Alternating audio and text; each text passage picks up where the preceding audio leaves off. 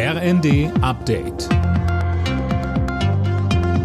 Stündlich neu. Auf den Punkt informiert. Ich bin Philipp Rösler. Guten Abend.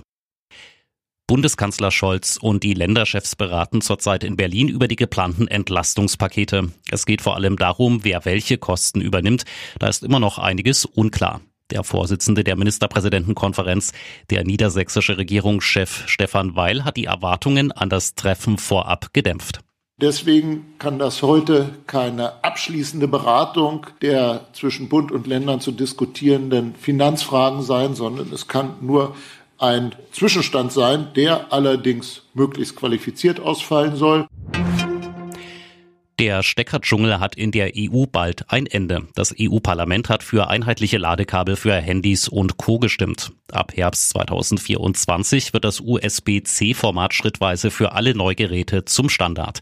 Die EU will damit Elektroschrott verringern. Kritik kommt vom Digitalverband Bitkom. Hauptgeschäftsführer Bernhard Rohleder sagte uns. Die Unternehmen sind längst weiter. Sie haben mittlerweile die ehemals mehr als 20 unterschiedlichen Ladekabel auf drei weltweit reduziert. Es gibt insofern gar kein Problem mehr, das zu lösen wäre. Die Politik kommt hier Jahre zu spät und die Unternehmen haben mittlerweile Techniken entwickelt und Standards gesetzt für das drahtlose Laden. Außenministerin Baerbock hat der Forderung Polens nach deutschen Reparationszahlungen in Milliardenhöhe eine Absage erteilt. Die Frage der Weltkriegsreparationen sei für Deutschland abgeschlossen, sagte Baerbock bei ihrem Besuch in Warschau. Für drei deutsche Teams wird es heute Abend in der Fußball Champions League ernst. Ab 18.45 Uhr muss Bayern München zu Hause gegen Viktoria Pilsen ran.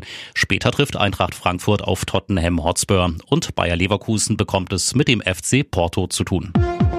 Alle Nachrichten auf rnd.de